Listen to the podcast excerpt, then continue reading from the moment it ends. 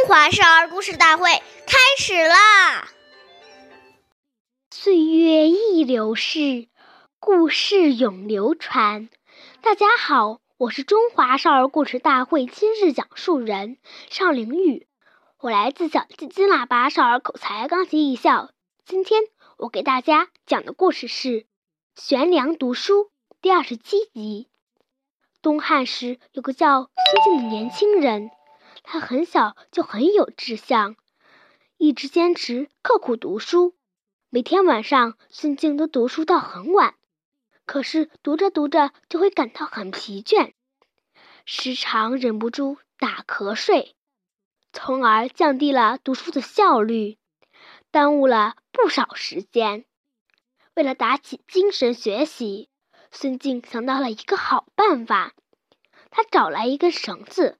一头绑在房梁上，另一头绑在自己的头发上。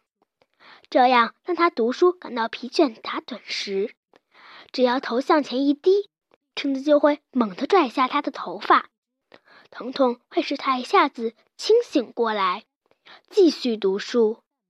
从那以后，孙敬每天晚上都用这种办法发奋读书，最后终于成为了一个博学的人。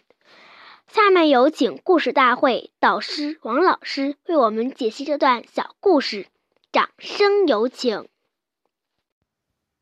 好，听众朋友，大家好，我是王老师，我们来解读一下这个故事。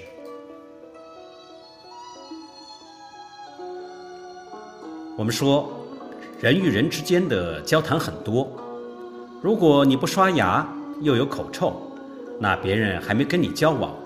就已经对你有所轻视，而不愿意靠近你。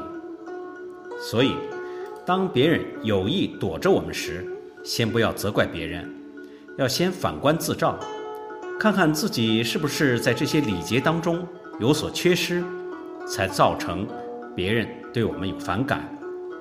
培养良好的卫生习惯，离不开日常具体事务中的行为的约束和训练。都不是靠短时间内的说教便能凑效的，因此要持之以恒，通过不断的训练和巩固，使之习惯成自然。好，感谢您的收听，下期节目我们再会，我是王老师。想参与讲故事的同学，请关注我们的微信号“微库全拼八六六九幺二五九”。